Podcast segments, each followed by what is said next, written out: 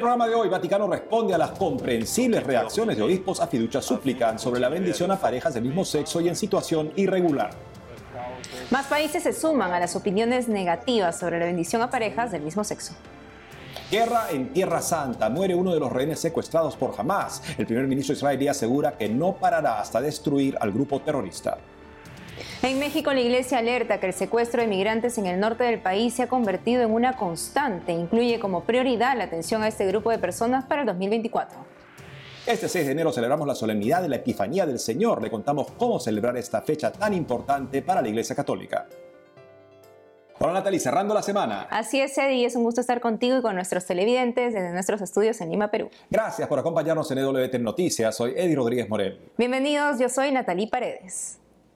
Iniciamos el programa contándoles que el Dicasterio para la Doctrina de la Fe en el Vaticano ha publicado este jueves 4 de enero una nota de prensa en respuesta a tantas opiniones divididas respecto al documento Fiducia Supplicans sobre la bendición a parejas del mismo sexo y a parejas en situación irregular. Busca aclarar las dudas sobre este documento. Veamos qué dice. La nota de prensa enviada por el Dicasterio para la Doctrina de la Fe busca aclarar algunos puntos del documento Fiducia Supplicas. Sobre la doctrina, afirma que Fiducia Supplicas no es herética ni blasfema. Dado que la Iglesia siempre ha considerado moralmente lícitas solo las relaciones sexuales que se viven dentro del matrimonio, no tiene potestad para conferir su bendición litúrgica cuando ésta de alguna manera puede ofrecer una forma de legitimidad moral a una unión que presume de ser un matrimonio o a una práctica sexual extramatrimonial. Sobre la recepción práctica, cada obispo puede discernir la aplicación, pero no puede prohibirlas por completo. En algunos lugares no se advierten dificultades para una aplicación inmediata y en otros ven la necesidad de no innovar mientras se toman todo el tiempo que haga falta para la lectura y la interpretación. Algunos obispos, por ejemplo, han establecido que cada sacerdote deberá discernir, pero que podrá realizar estas bendiciones solo en privado. Sobre la situación delicada de algunos países.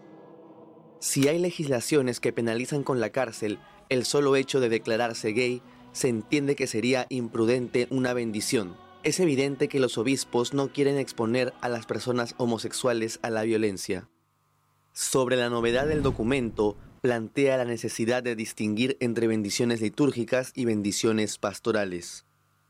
Las bendiciones no ritualizadas no son una consagración de la persona o de la pareja que la recibe, no son una justificación de todas sus acciones, no son una ratificación de la vida que llevan. Es un recurso para promover la apertura a Dios en medio de las más diversas situaciones. Sobre la pregunta de cómo se deben realizar estas bendiciones, responde con las siguientes características. Deben ser muy breves, sin ritual ni bendicional. Cuando dos personas juntas se acercan a implorar, se pide al Señor paz, salud y otros bienes. Se pide para que vivan en plena fidelidad al Evangelio de Cristo y que el Espíritu Santo los libere de todo lo que no responda a su voluntad divina no debe pretender justificar algo que no es moralmente aceptable. No debe realizarse en algún lugar destacado del templo o frente al altar, ni con vestimentas que puedan confundirlo con el matrimonio. Debe finalizar con el signo de la cruz sobre cada uno de los dos. Por otro lado, más países se sumaron a las opiniones negativas sobre la bendición a parejas del mismo sexo. Conozcamos cuáles son. Perú. 51 sacerdotes de la prelatura de Moyobamba apoyaron el mensaje de su obispo, Monseñor Rafael Escudero, sobre la declaración Fiducia Suplicas. Señalaron que no deben tomar su respuesta como rebeldía, ya que la rebeldía viene de otros sectores de la Iglesia. Suplicamos al Santo Padre, al Papa Francisco, a quien reconocemos como obispo de Roma y sucesor de Pedro, que anule la validez del documento y toda afirmación que permita la administración de sacramentos o bendiciones a personas en pecado mortal objetivo sin arrepentimiento y deseo de conversión. Brasil. El presidente de la Conferencia Nacional de Obispos de Brasil aseguró que la declaración orienta de buena manera cómo practicar las bendiciones en situaciones complicadas. Sin embargo, recalcó que no se puede estar de acuerdo con comportamientos que van en contra de los valores fundamentales. Cuando se acercan a nosotros pidiendo una bendición, imagino que también buscan una palabra de consuelo, de esperanza y quizá incluso de ganas de afrontar su propia situación. No podemos negarlo. México.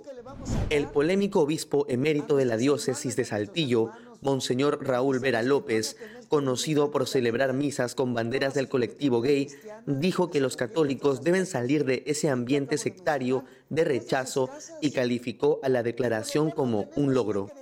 Las personas homosexuales que han tomado la decisión de vivir juntas necesitan que Dios les acompañe.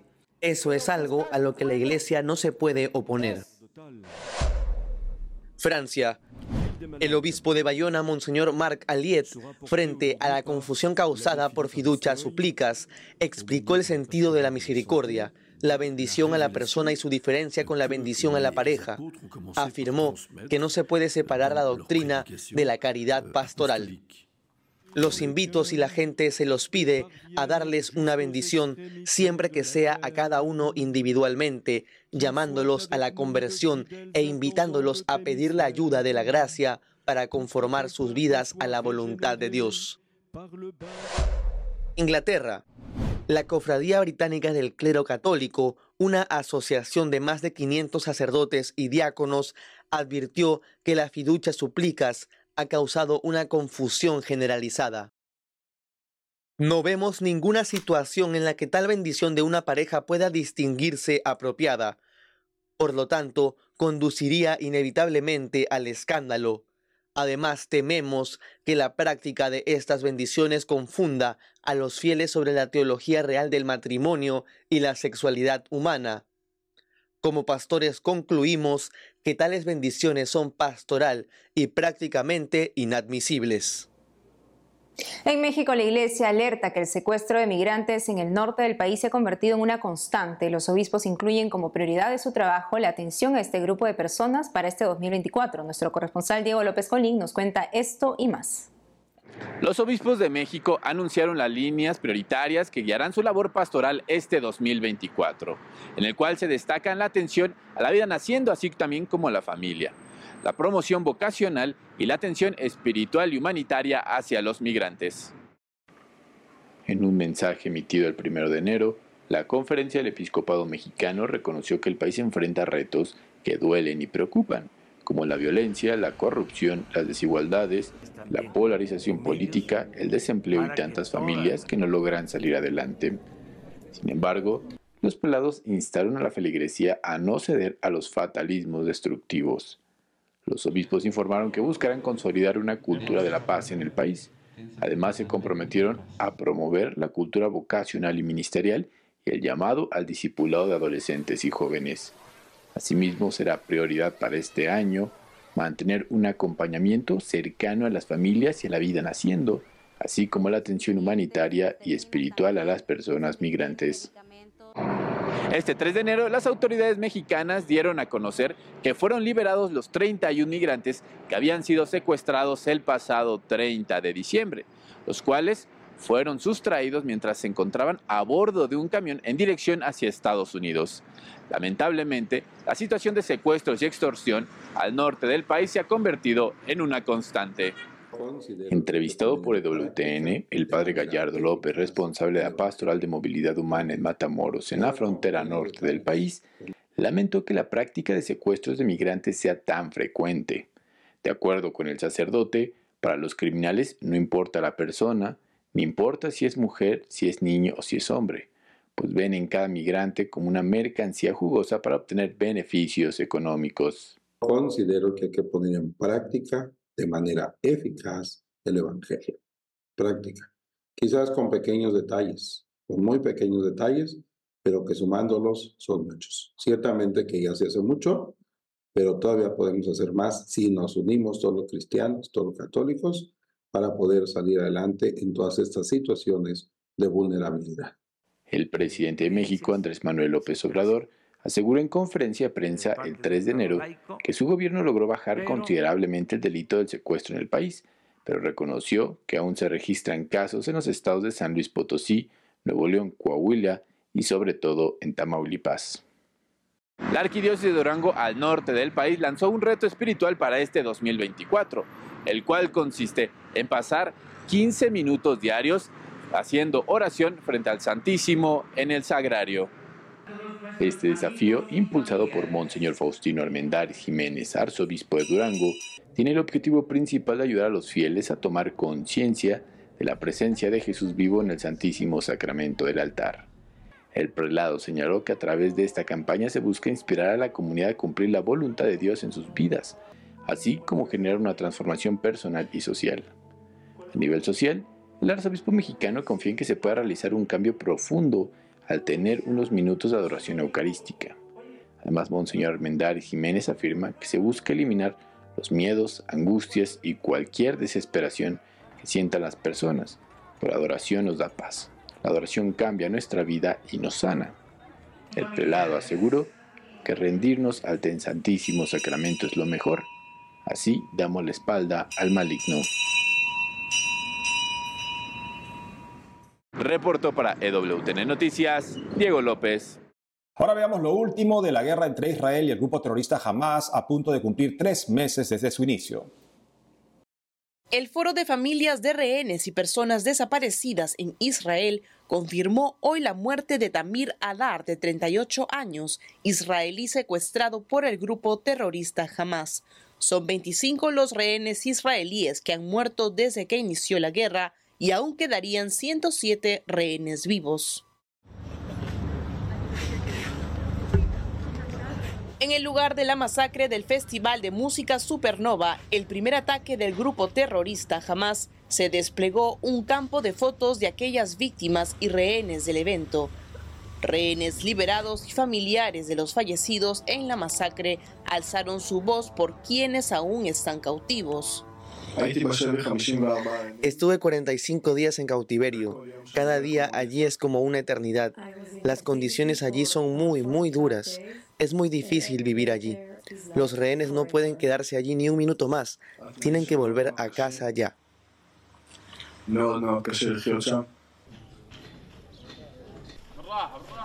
Por otro lado, los ataques israelíes no han parado. Este 4 de enero, un bombardeo israelí impactó una vivienda en la zona sur de Gaza que el ejército había declarado como segura. La explosión mató al menos a 12 personas. Casi todas ellas eran niños.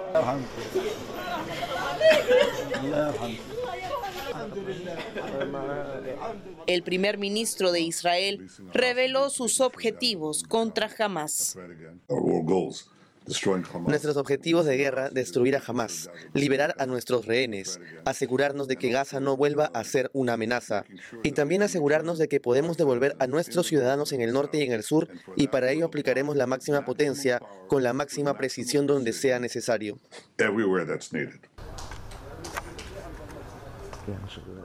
La población en la franja de Gaza no tiene comida ni agua y cuenta con pocos suministros médicos han sido desplazados más de siete veces. Dijeron a CNN que preferirían volver a casa y morir con dignidad.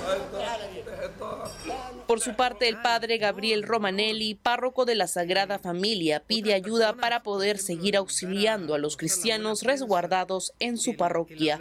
Puede donar desde cualquier parte del mundo ingresando al enlace que aparece en pantalla. Tomamos una pausa y al volver, Ucrania no celebra más la Navidad el 7 de enero, fecha que compartía con Rusia. Le contamos cómo vivió la Navidad el 25 de diciembre en medio de la guerra. Además, en Brasil, desde lo alto, subido en un helicóptero, obispo bendice ocho localidades por el inicio del 2024. Regresamos con más noticias con Enfoque Católico.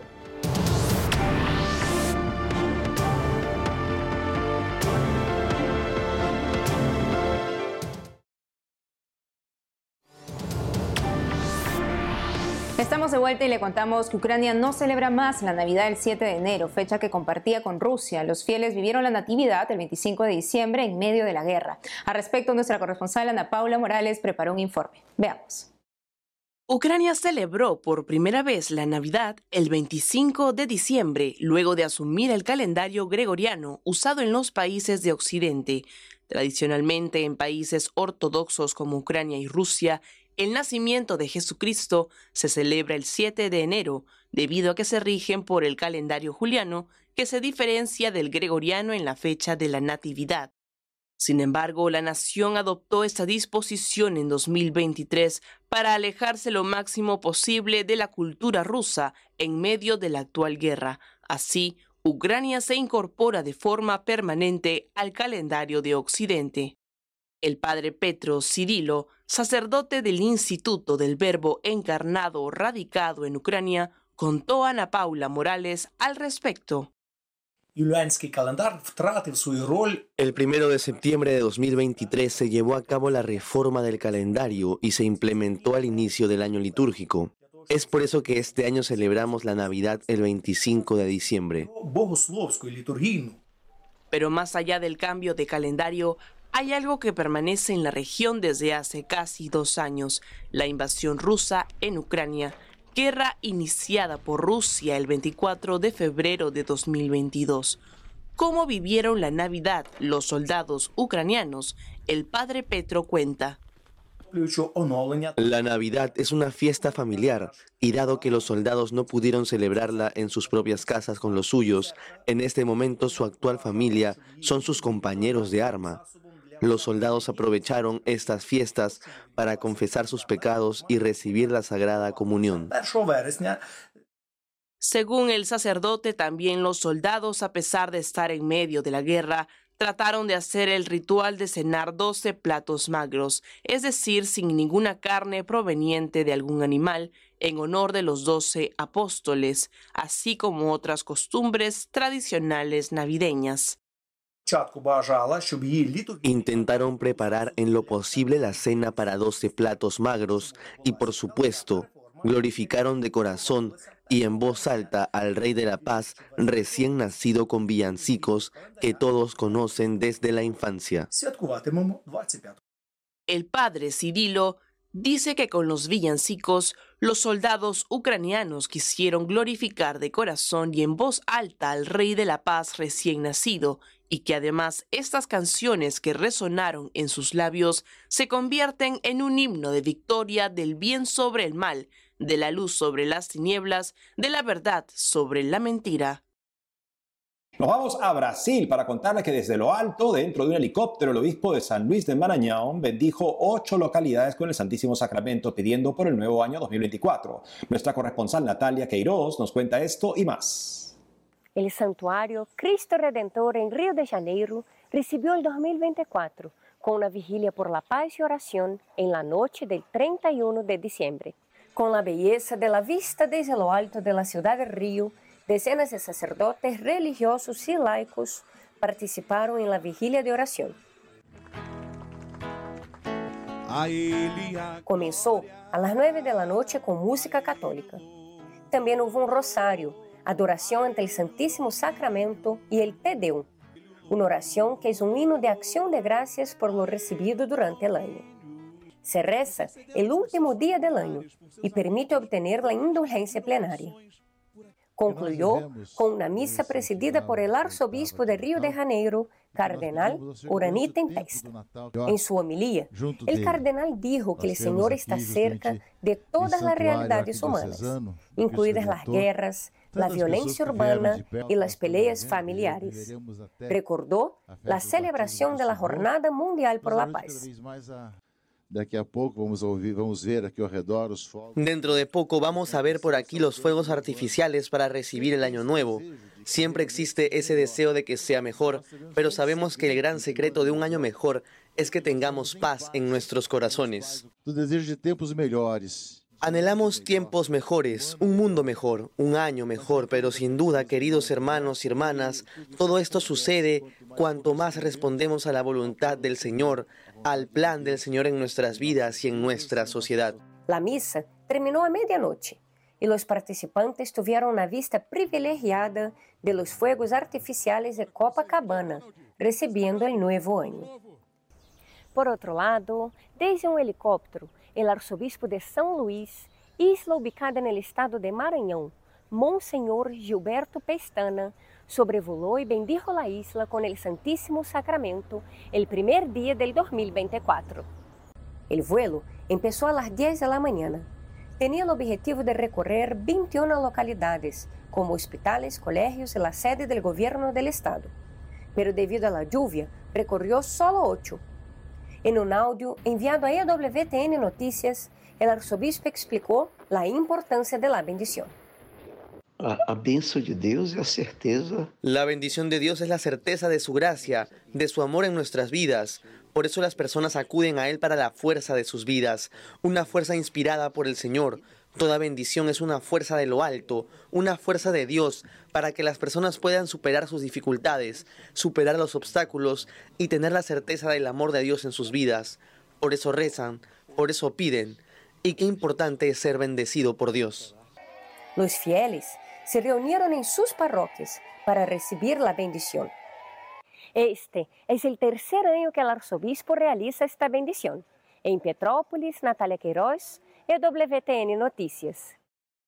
Mañana 6 de enero la Iglesia Católica celebra la fiesta de los Reyes Magos o solemnidad de la Epifanía del Señor. Nos vamos hasta México para entrevistar al Padre José de Jesús Aguilar, su director de radio y televisión de la Arquidiócesis Primada de México, quien nos hablará sobre esta fecha tan importante para la Iglesia Católica. Padre José de Jesús Aguilar, es un gusto tenerlo en el programa. Cuéntenos qué significa la Epifanía del Señor. Con mucho gusto, si te parece, empezamos por el nombre. El nombre es una palabra griega que significa manifestación, epifanía, manifestación. Esto quiere decir que no fue suficiente con que el Hijo de Dios se hubiera hecho hombre con la natividad o navidad. Fue necesario que se diera a conocer a la humanidad y este darse a conocer se manifiesta desde los primeros días, ya que precisamente llegarán personajes de lejanas tierras no judíos para indicar que Cristo viene a salvar a judíos, pero también se manifiesta a todas las naciones representando esta adoración de los reyes magos, de los magos de Oriente, a todos los pueblos de la tierra. En el año litúrgico tenemos nosotros tres manifestaciones de Cristo en forma solemne. La primera es ante los reyes magos, la segunda será en el bautismo de Jesucristo y la tercera epifanía que conocemos es cuando Cristo se muestra también en las bodas de Caná. Con esta fiesta de la epifanía se puede decir que concluye la etapa, el tiempo de la Navidad, para iniciar posteriormente el año litúrgico. Y alguien se preguntaría, ¿por qué el día 5 o 6 de enero? ¿Realmente en esa fecha llegaron los magos de Oriente? No. Lo que sucede es que recordemos que la Navidad no se celebró en los primeros siglos de la historia cristiana, sino fue hasta el siglo IV. Para entonces, tanto en Oriente como en Occidente, se quiso celebrar la noche más larga del año. ¿Para qué? Para indicar que el nacimiento de Cristo nos traía la luz. En el Occidente se pensaba que la noche más larga del año era la del 24 de diciembre, y por eso eligieron la fiesta de Navidad como el 24 de diciembre y 25. Sin embargo, en Oriente tenían una diferencia. Ellos pensaban que la noche más larga era la del 5 de enero y por eso durante mucho tiempo se celebró la Navidad en dos fechas distintas. En Occidente, Roma particularmente Europa, el 24 y 25 de diciembre y en cambio en todo el Oriente se celebraba el 5 y 6 de enero, hasta que los católicos hablaron, las autoridades y dijeron, pues vamos a celebrar la Navidad empezando el 24 de diciembre y terminando el día 6 de enero. De esta manera se celebró en una forma oficial el nacimiento de Cristo el 24-25 y que Cristo se da a conocer el 5 y 6 de enero. Qué importante lo que nos comenta, Padre. ¿Y los sabios de Oriente eran realmente reyes y magos? En realidad, la Sagrada Escritura, el Evangelio de San Mateo, no nos dice que eran reyes. ¿De dónde viene esta palabra de los dones que le llevan? ¿Por qué? Porque le ofrecen oro, que no se podía conseguir fácilmente, incienso, que costaba el doble del oro en aquel tiempo, Y el regalo que no está en las profecías del Antiguo Testamento, porque las profecías decían que vendrían sabios de Oriente a darle oro e incienso, el tercer elemento no está en las profecías, pero sin embargo indica a qué viene este niño, la mirra. La mirra era un ungüento que servía para embalsamar a los muertos, de tal manera que uno reconoce a este niño como rey ofreciéndole oro, otro lo reconoce como, como sacerdote, como Dios, mejor dicho, porque el incienso solamente se quemaba en los templos y al quemar incienso ante este niño lo está reconociendo como Dios y el tercero está diciendo, sí, es rey, es Dios, pero viene a morir por la humanidad. Por estos regalos costosos es por lo que se empezó a llamar a los sabios, a los magos de Oriente, como llama la Sagrada Escritura, reyes también. Queda claro, Padre. ¿Y cómo podemos celebrar este día? Yo creo que la mejor forma de celebrar es agradecer que aunque no somos judíos, aunque no somos de ese pueblo elegido, Dios desde el principio pensó en salvarnos a nosotros. Y la segunda forma más importante es ayudar a que Cristo sea conocido más en el mundo entero, sobre todo en este tiempo en que mucha gente ha oído hablar de Él, pero no lo conoce en verdad. Y dar el mejor testimonio. Cristo nos ama y Él quiere que todo este tipo de cosas, guerras, violencia, asesinatos, discriminación, desaparezcan, porque vino a instaurar un reinado de paz, de justicia y de amor. Él es el rey de reyes que es adorado por los reyes magos. Así es, Padre José de Jesús Aguilar, muchas gracias por su compañía en la entrevista.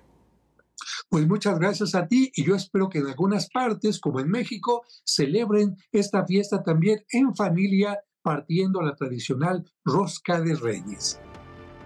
Y eso es todo por hoy amigos, gracias por haber estado con nosotros. No dejen de seguirnos en nuestras redes sociales y en ewtnnoticias.com. Nos vemos el lunes.